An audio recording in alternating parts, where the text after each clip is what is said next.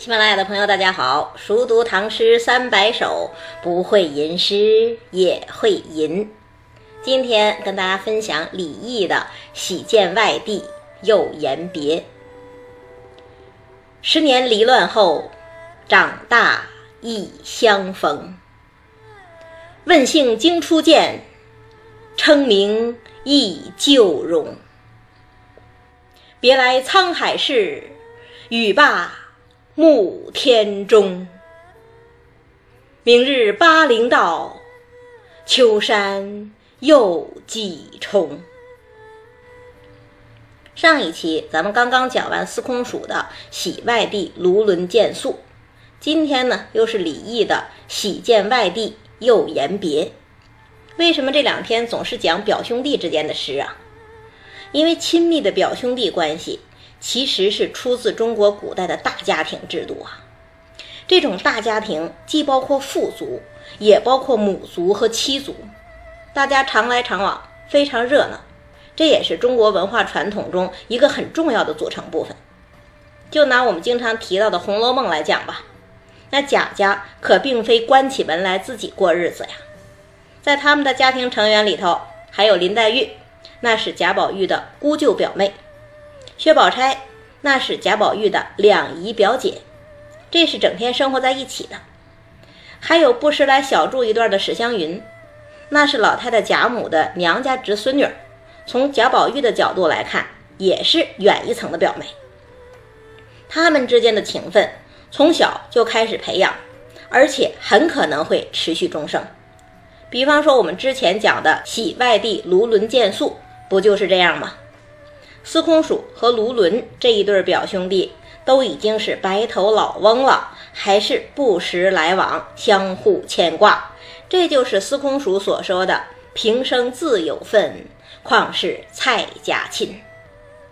可是呢，这一切其实都建立在相对和平、生活波澜不惊的基础之上。那一旦出现变故呢？一旦出现变故，那就是《红楼梦》里所说的“三春去后诸芳尽，各自须寻各自门”。那些当年在一块玩耍的孩子们，也会天各一方，后会难期。那么，如果有一天他们意外重逢了，又会如何呢？今天要讲的这首《喜见外地又言别》，其实写的就是这种情形。那他是怎么写的呢？先看手联儿：“十年离乱后，长大亦相逢。”经过十年的战乱分离，长大后的我们忽然又相逢了。这一句话呀，真简洁，把该交代的都交代清楚了。什么是该交代的呢？十年、离乱和长大这三个词最重要。所谓十年，是两个人不相见的时间呐；离乱，那是两个人不相见的背景；而长大，则是两个人再次相见时的状态。写这首诗的李益，有人认为属于大历十才子之一，也有人认为不属于。但无论如何，他也是活跃在大历年间的诗人。和大历年间的其他诗人一样，都经历了那场改变唐朝乃至改变整个中国历史进程的安史之乱。那场战乱让司空曙家徒四壁，也让李益和他的表弟天各一方。我们不能确切知道两个人是在哪一年分手，但这场战争发生在七百五十五到七百六十三年，也就是李益从五六岁。到十三四岁的时候，毫无疑问，分手的时候，两个人还都是懵懂顽童，或者顶多刚刚成长为青葱少年，而再次相见已经是十年之后，这十年足以让一个孩子褪去最初的模样，长成面目全非的大人呐。这就是十年离乱后长大。忆相逢，看起来平平淡淡，但背后是多少社会的波澜，又是多少人生的曲折呀！曾经亲密的表兄弟，在经历了漫长的十年分别之后，意外重逢，会怎么样呢？看颔联问姓经初见，称名忆旧容。这一联啊，写的真传神。我们之前其实也讲过朋友重逢的惊喜，比方说杜甫的《赠卫八处士》，不是讲吗？惜别君未婚，儿女忽成行。那也是沧桑巨变呐，让人感慨万千。另外，司空曙还有一首诗，叫做《云阳馆与寒深宿别》，里面有一联儿：“乍见翻疑梦，相悲各问年。”更是动人呐。说诗人不相信真的又见到朋友，还怀疑自己是在做梦。等到确认就是朋友站在眼前，又感慨于彼此的衰老，互相问对方多少岁了。亦真亦幻，悲喜交加，写的真是令人动容。可是呢，惜别君未婚，儿女忽成行也罢；乍见翻疑梦，相悲各问年也罢。虽然久别，虽然震惊，但至少彼此还都认识。可是李益这一句“问姓经初见，称名忆旧容”，意味着什么？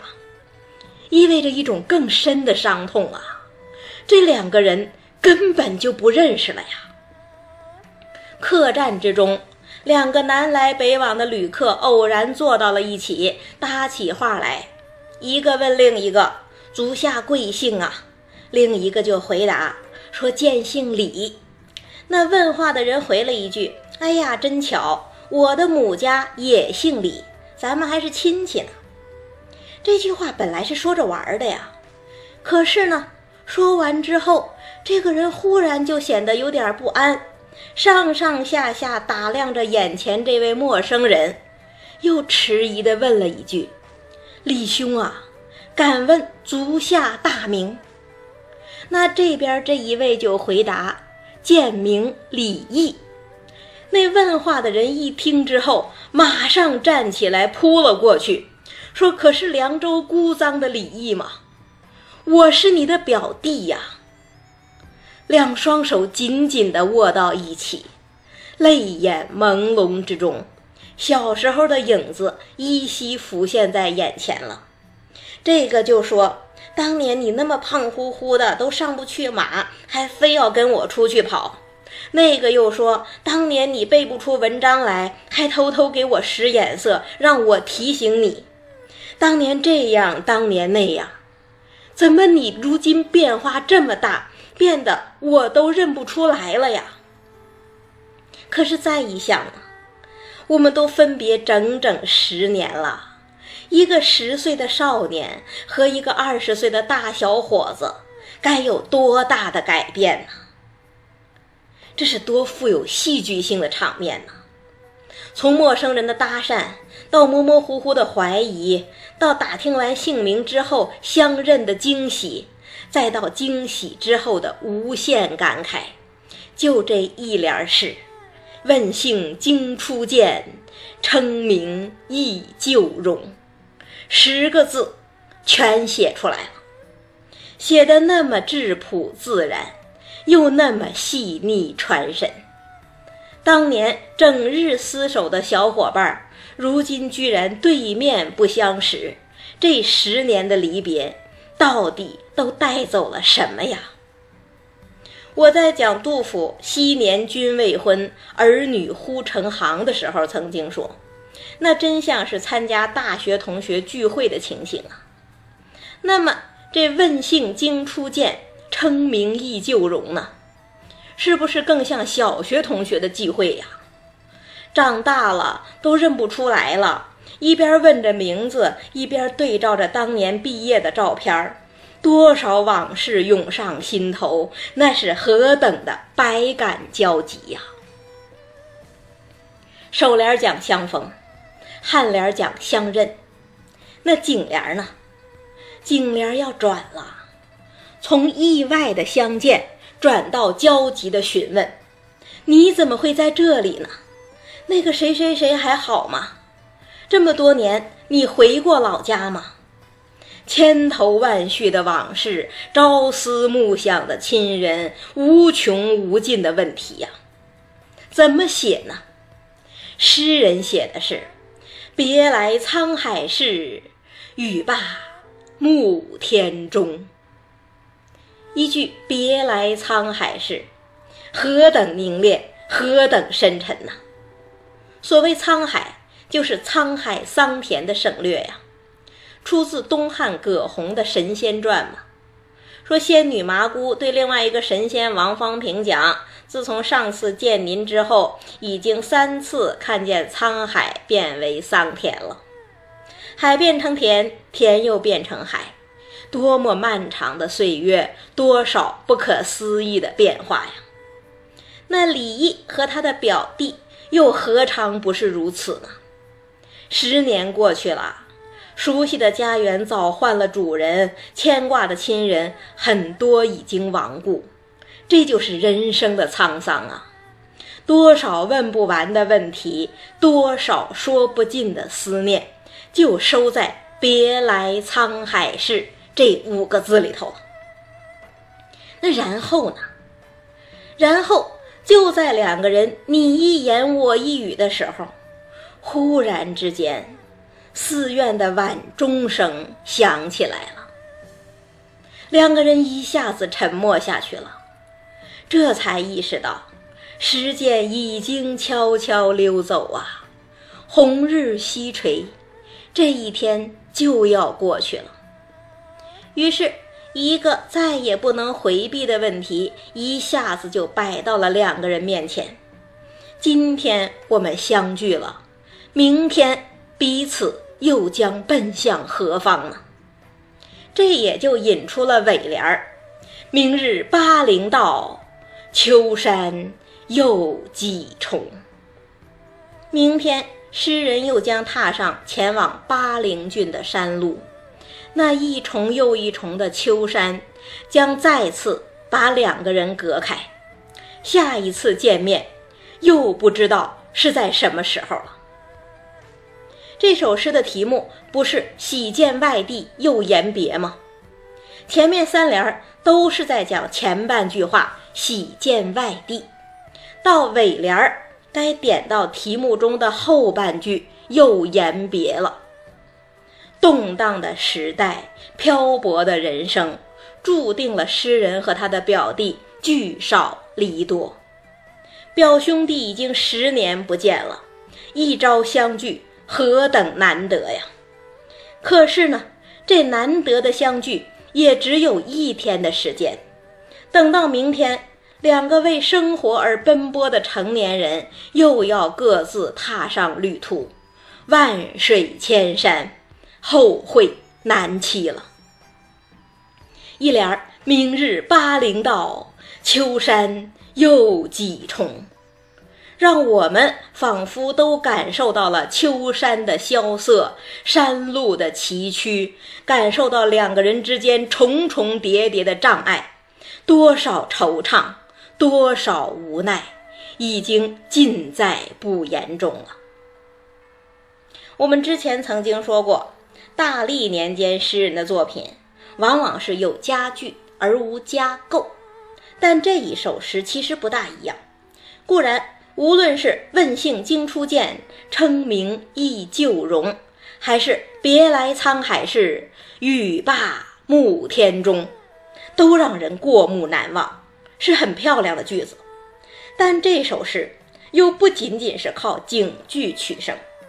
事实上，这种世事沧桑、后悔难期的感慨，不仅仅属于诗人和他的表弟，也或多或少的属于生活在今天的我们。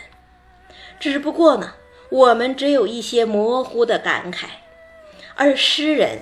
却是用最凝练的语言，用白描的手法，用生动的细节，把这一切都呈现出来，让我们倍感亲切，心有戚戚。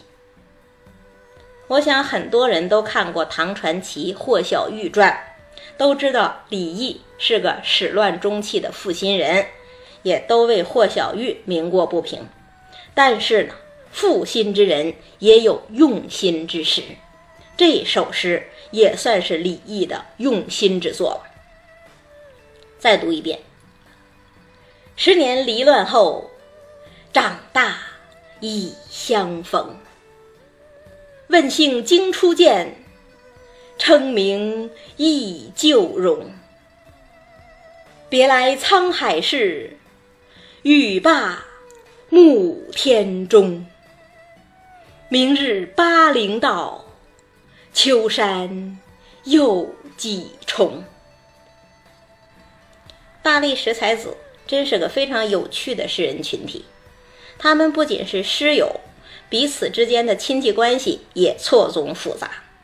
比方说，司空曙和卢纶是表兄弟，而李毅和卢纶则是郎舅关系。李毅要管卢纶叫内兄。